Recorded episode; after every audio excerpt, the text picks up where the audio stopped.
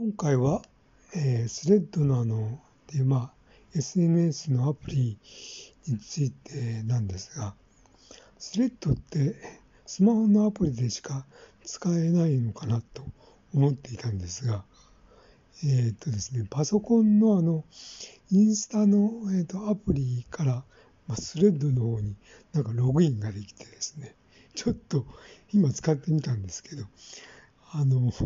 動画もなんかアップロードできたりとか、うん、まあ、それで、なまあちょっと2分程度の動画が、まあ、インスタと同じようになんかアップロードできて、えー、使い勝手的にはなんか、えー、ツイッターっぽいんで、なんとなくいい感じがしたんで、これってちょこっと